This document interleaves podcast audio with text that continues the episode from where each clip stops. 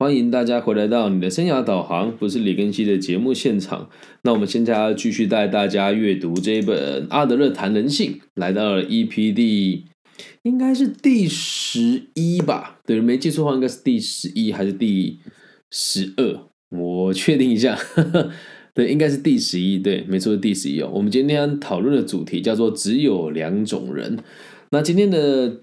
节目取材于这个阿德勒谈人性里面，在我们台湾的林小芳老师翻译的第一章里面的第末的第三小节的末段，好，在第五十三页，那我们就直接开始喽。那如果其他的同学之前有就是听了之后觉得还不错的，可以去把前面几集回放来听一听哦。好，那我们就开始今天进行的内容喽。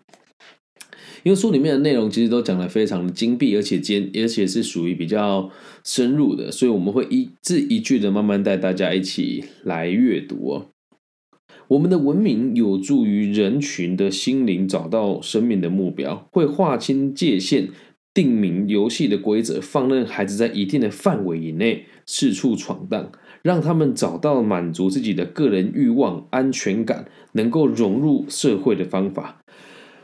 这句话我反复咀嚼了好几次，觉得讲的真的是太好了。他说：“我们的文明有助于我们的心灵找到生命的目标。我们的文明会划清界限嘛？比如说像我们在台湾哦，这也是一种文明嘛？跟界限也说的是一样。在台湾现在大多数的都是这个，虽然说我们这个规定也都是说男女平等啊，但实际上我们在分配遗产的时候，还是都会有这个男性占的比较多那么一些些。”那也会有这个所谓的儒家思想的君君臣臣父父子子。那在传统的这个欧洲国家庄园也会有所谓的 骑士精神啊，然后这个庄园制度啊等等的，这些都是我们所谓的文明，它会帮我们划清界限，让所有的孩子都可以在这个范围以内来成长。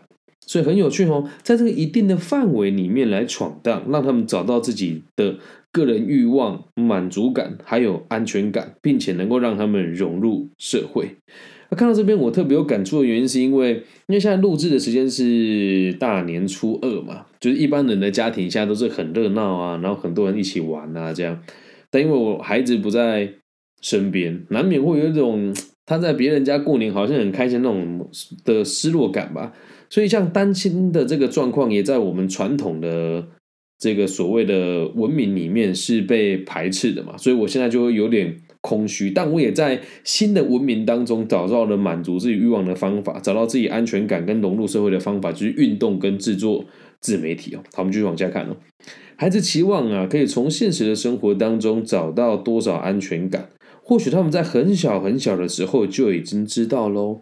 所以我们会有时候会看到有一些所谓的高需求宝宝。就是不管你多关心他，他就是永远都不会满足，很有可能是从小时候累积到现在的。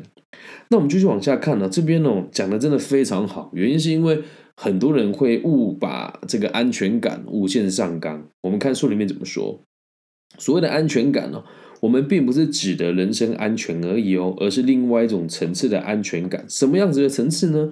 一种可以在最有利的条件下。获得永久不变存在的安全感，永久不变存在的安全感，光是这一点听起来就不大可行了嘛。而这个观念呢，有点类似操作机械的这个安全系数哦。如果一个小朋友需要的这个安全系数值很高的话，那也就是说，他对安全感的需求会高得很离奇。光是只有满足生活的基本需求，可以安稳的过日子，这种程度的安全感，并不能使他满足。而这一点很重要哦。这时他们的心灵啊，会出现另外一种发发展的倾向哦，追求控制权与优越感。所以这边我要跟我一个好朋友致歉哦，因为他的女朋友呢，有一天打电话给他，孩子都没有接到，他打了好几通。然后他就很担心，也发了讯息给我，但我没有看到。认识我的人都知道，我不大会看别人讯息的。结果我发了这个，呃，在读这本书的心得嘛，我就说，呃，安全感某种程度上就是为了追求控制权与优越感。然后我那个朋友女朋友就跟我说：“更新你在说我吗？我没有那个意思。”我说：“没有没有，就是这本书里面的内容。”所以很多人跟你讲说他需要安全安全感的时候，很有可能只是他想要控制你，或者他想要取得某种程度的优越感。那其实这个我们在这个年年纪跟这个年代啊，我我们身为男性。也很难去跟别人讲说，我需要安全感，所以久而久之就会变成是好像在生活当中会变得特别的弱势，会有很多人说需要我们去配合别人，给别人安全感，所以到现在我也是那一种很像也没有什么安全感需求的。但你问我有没有想要追求控制权，其实没有。你问我有没有这种想要掌控优越感呢，也都不会。像我们在过年的时候回去。传统嘛，我们是传统大家庭的。回去的时候，我也是很低调做我的事，听着我的亲戚们说他们的生意做的多棒啊，我也什么都没有说。而我的爸爸妈妈也会一直告诫我说，做人不要得意忘形，等等等等。所以我的父母一直在降低我的安全感的需求，而我自己真的也没有这样子的需求啊。就包含我今天去了某个亲戚家，然后跟某一个长辈一起去结账的时候，我把我把账给结了。回来之后，亲戚问我说：“哎，刚刚账是谁结的？”我说：“是叔叔结的，不是我结的。”所以，在我人生里面，我没有想要追求优越感，因此我的安全感是非常低的。那跟我们这个书里面讲的内容的关联性在什么地方呢？我们继续往下看。小朋友跟大人一样哦，他们也想要超越所有竞争的对手，努力争取优势，期望这种优势会带给他们更高的安全感和适应环境的能力。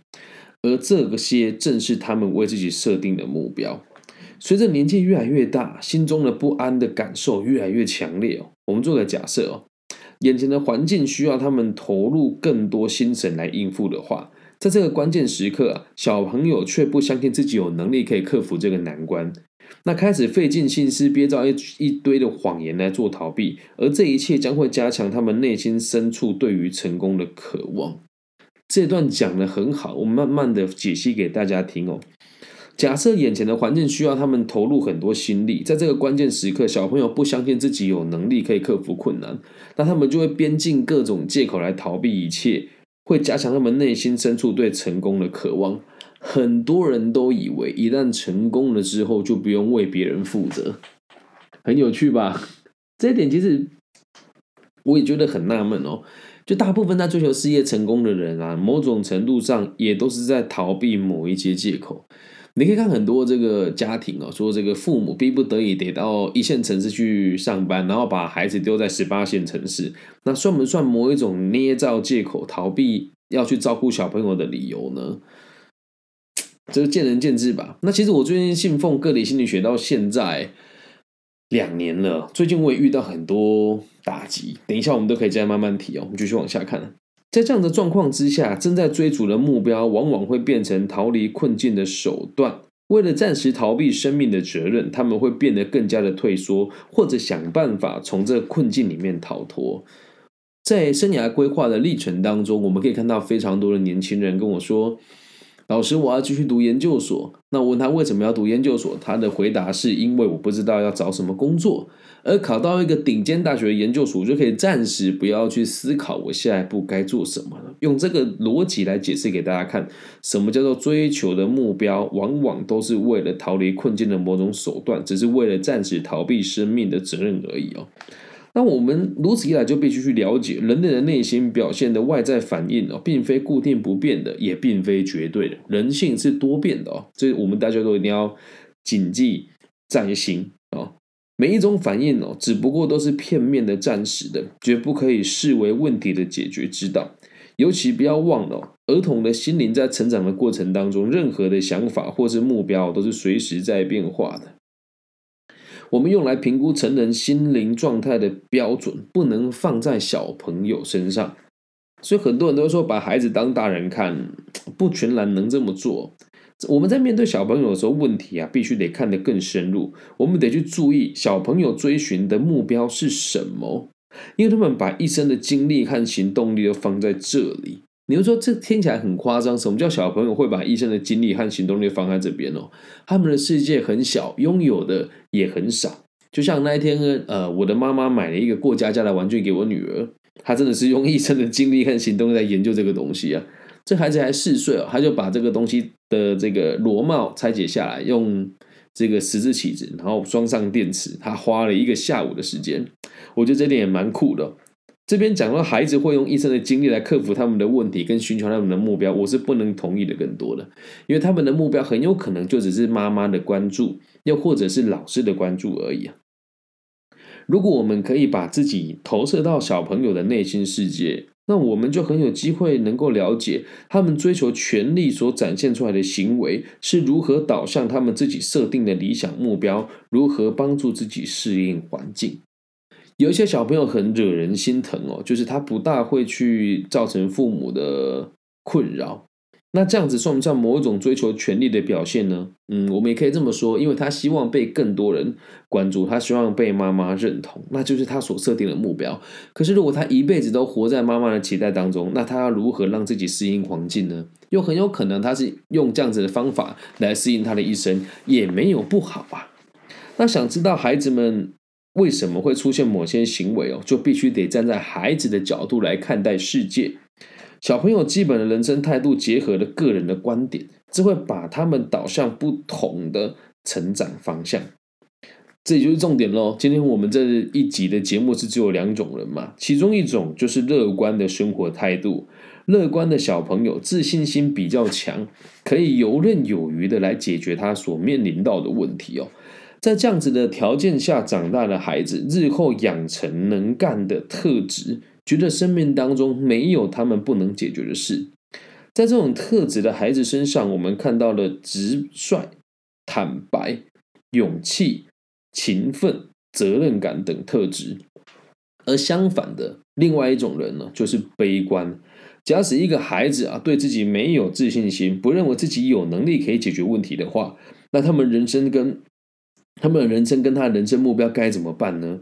他们很有可能会觉得世界很阴暗，而这样子的孩子就会拥有内向、胆小、疑心病重等所有弱者的元素来保护自己的这种人格特质，也比较无法实现自己的目标，只能当一个生命战场上的逃兵。我知道这么说感觉很像很尖锐哦。其实阿德勒就说，所有的人就分成两种嘛，一种叫做乐观的，一种叫做悲观的。这是我们今天的大概的内容哦。那我来讲述一下我今我最近的自己的想法好了。我来讲一下我最近自己的想法，因为现在我的状况是，嗯，过农历过年嘛，那我是一个，也不我就是一个，也不能讲单亲爸爸，就是离异嘛。然后最近生活也遇到了蛮多的问题，就是很多人会说我在节目里面常常把自己讲的很可怜呐，然后在消费自己啊，哎，真的有那么一瞬间我怀疑了我自己。我去问我身边的每一个人，即也不到每一个，就是身边的重要他人哦，也都跟我说，他觉得我太自以为是了，太以自我为中心了，觉得我不应该这么的果断。那其实我生命当中，从我懂事，就我车祸变成生长者之后，我对每一件事情都充满乐观，都充满希望。而在最近这个过年期间，我却变得很悲观，也变得很难受。因为其实我一直以来都是一个有精神状况的人。这如果现在讲，又好像要消费自己，因为小时候跳芭蕾舞，这个是秘密，很没有跟别人提过了。那我觉得，反而是最近在过年期间，我有一种很妙的感觉，是我真的是一个不喜欢，我真的是一个不喜欢融入群体的人，而这一辈子我也一直都在试着逃避这件事情。因为当我在跟某些人陈述我觉得很开心的事情的时候，常常会被人家误以为我在夸大其词。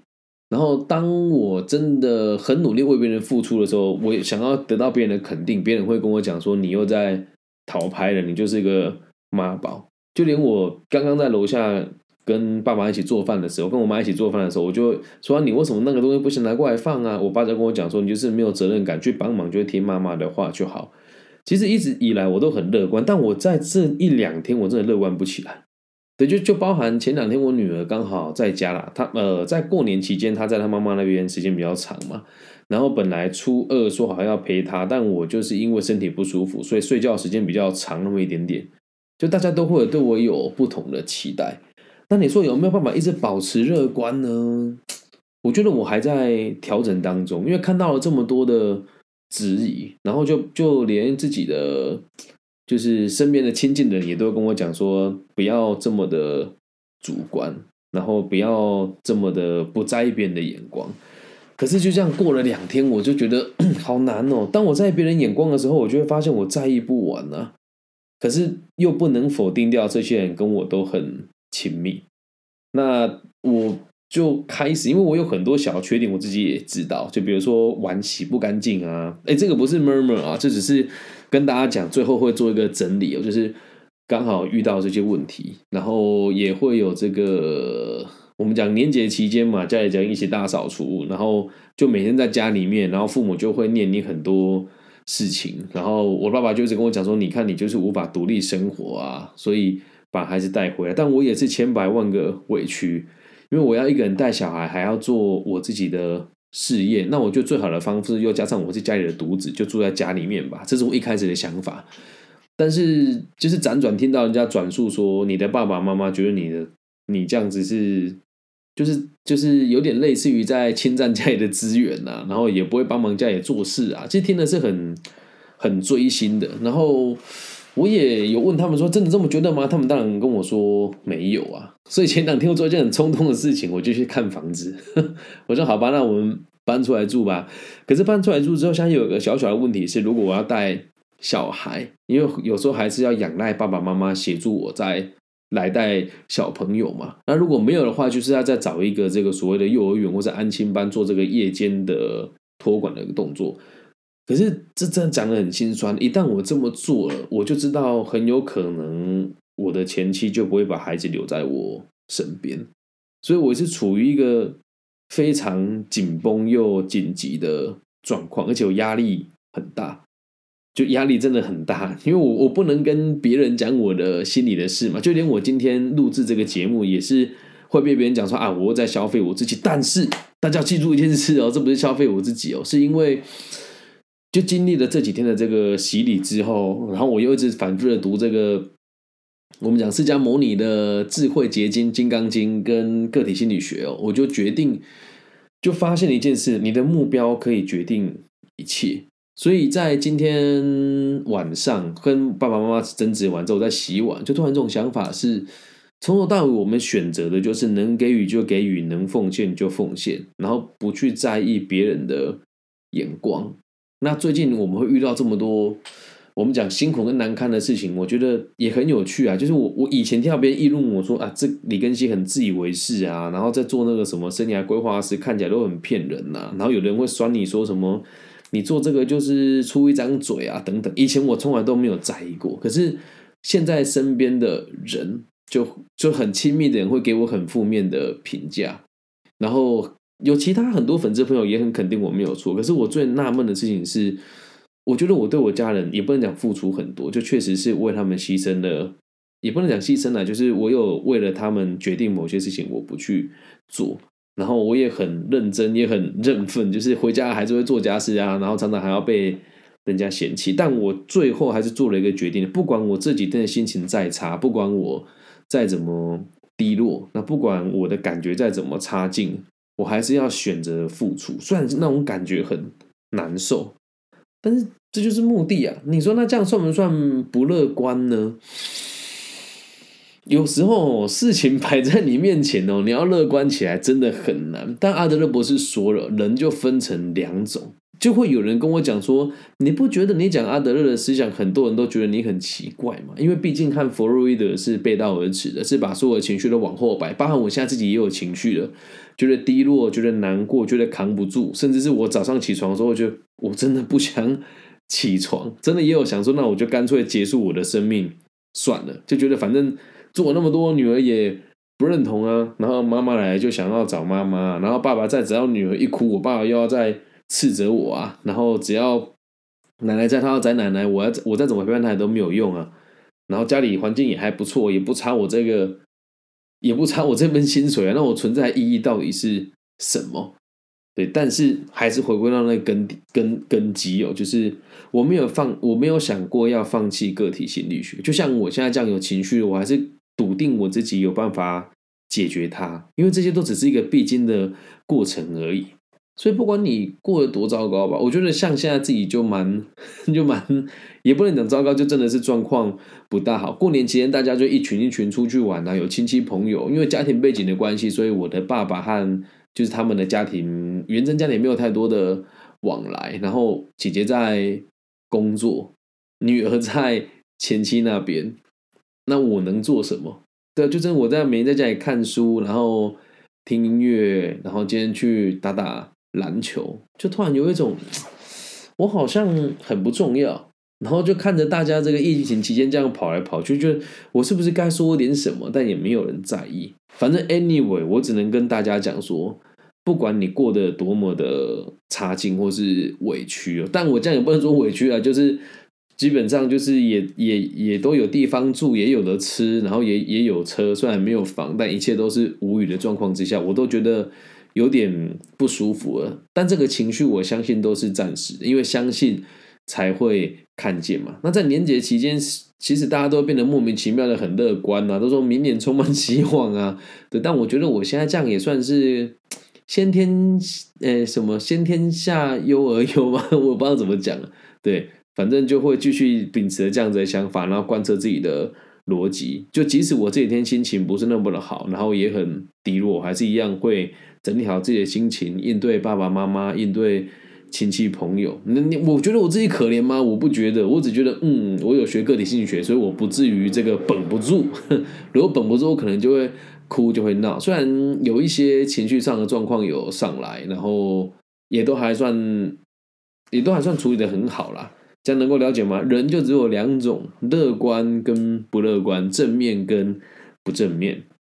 然后最后要非常感谢今天在这个阳明运动公园陪我打球的几位这个台科大跟云科大的同学，对你们真的好像看起来就是我们今天只是讲了几句屁话，但你们今天的出现真是照料了我这几天的心情，因 为我每天跟就是真的在家里压力很大，特别是这个亲戚朋友问的很多事情，我又不能讲的非常具体，我得顾及到我的爸爸妈妈，顾及到我的前妻，所以很多人就会把质疑。投注到我的身上，那过去我也都不在意了，只是最近真的有点动摇，但还是会选择好好的做下去。然后就这几位同学很有趣，我们打完球聊聊天，然后他还跟我留了联系方式，然后还跟找我合照，我就感感觉真的很棒。那我也把我认为他们这个年纪应该要有的、应该要避免的生涯规划认知的错误跟他们分享。嗯，所以言而总之呢。非常感谢你们，然后也希望大家可以继续陪伴我们一起阅读阿德勒谈人性的这一本书，然后我会继续用这样子的方式带大家一步一步跟认识这样子的学问，然后把它放在我的生命的历程当中，然后用真实自己真实的生命故事跟大家一起学习。以上就是这一集全部的内容喽，希望大家喜欢。如果你们喜欢的话，也记得帮我分享、按赞加订阅。然后最后我要讲一个小小的故事哦，就是我最近。看了一个伍佰老师的的这个专访，他说，其实写这个歌，就算没有人鼓掌，他还是会继续唱下去。对，那就跟我做节目一样，就算没有人认同，我还是继续做，因为他本来就只是我的兴趣。至于赚不赚钱，有没有人听，我觉得都无所谓。只要能够治愈到，不要说治愈啊，只要能够分享到一个心情低落，然后对未来认知像我现在这样子有点波动的人，能够让你的心情状况更稳定一点，我就觉得一切都。值得了。那至于我自己的人生故事嘛，我觉得嗯，应该都是可以解决的。都已经当人家的爸爸了，还有什么好抱怨的？本来就应该要扛起一切啊。好，那如果你也喜欢的话，记得帮我分享、按赞、加订阅。那如果你想要加我的微信，我的微信号是 B 五幺五二零零幺，欢迎大家加入微信，我们来做个交流，我是很乐意的哦。那如果是其他地区的朋友，可以透过 Facebook、Instagram。或是 YouTube 来搜寻我的名字，我的名字叫李更新，木子李，甲乙丙丁戊己更新的更，然后王羲之的羲，也希望我们的节目可以散布到这个世界的每一个角落，让每个听到的朋友都可以更平安、健康、顺心。我爱你们，新年快乐，拜拜。